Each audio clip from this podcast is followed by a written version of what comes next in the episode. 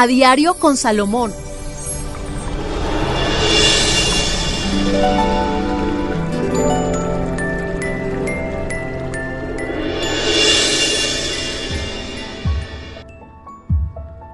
Hola amigos, y aquí estamos con ustedes cumpliendo la cita como todos los días. Gracias porque todos ustedes han estado consultando, han estado registrando las informaciones que damos en estos podcasts. Recuerde que hoy vamos a enfocar el tarot referente al dinero. ¿Qué va a pasar para ustedes en estos próximos días? Ay, sí, profe, súper importante. Ya estamos en la mitad del año y sí necesitamos una lucecita, ¿no? Claro que sí, algo que nos motive, nos fortalezca o nos impulse a seguir adelante. Y es muy importante saber cómo, cómo energéticamente estas posiciones de los astros, profe, cómo pueden incidir en cada uno de los signos. Hoy vamos a hablar detenidamente de cada uno para saber exactamente cómo, cuál puede arriesgarse más a hacer un negocio, cuál puede arriesgarse más de pronto a un juego de azar y cuál debe ser muy precavido porque no están a su favor los astros. Recordemos que este ha sido el año 2022 de más fenómenos astrales que han habido, ¿cierto? Lluvia de estrellas, eh, eclipses. eclipses solares, eclipses lunares. Elecciones.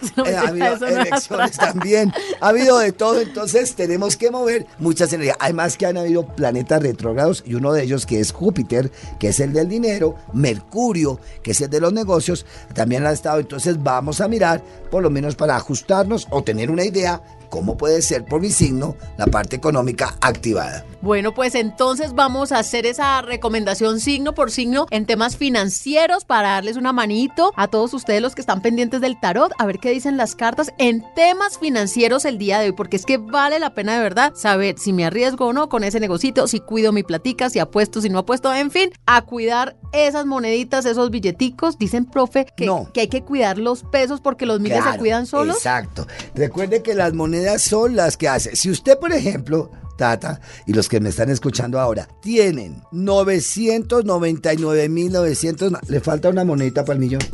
Y por esa monedita no tiene un millón. Fíjate, teniendo todo, entonces las monedas son muy importantes porque monedas hacen billetes, billetes hacen los miles, los miles hacen los millones y los millones hay que cuidarlos. Ah, no, y a mí me quedó sonando, profe, lo que usted mencionó el otro día, que sobre los sueños, que era preferible soñar con monedas que con billetes, porque cuando uno soñaba con monedas era fortuna, prosperidad, pero cuando soñaba con billetes era como pago de deudas. Como es pago de deudas, claro que sí, porque el sonido del metal es el que atrae la prosperidad. Pero como allí estás contando plata, entonces es más bien que tiene que prepararse para entregar, para pagar o cancelar deudas. Bueno, pues entonces arranquemos hoy el tarot hablando del tema financiero. Aries. Bueno, las personas nacidas bajo el signo de Aries, ¿qué viene en la economía?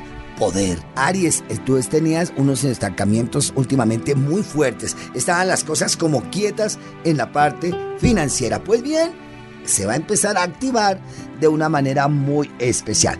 Dos recomendaciones, paciencia y seguridad. Esas serán las claves para que tú puedas lograr recuperar, fortalecer o estabilizar más la parte financiera.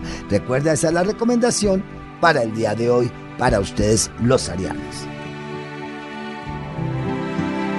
A diario con Salomón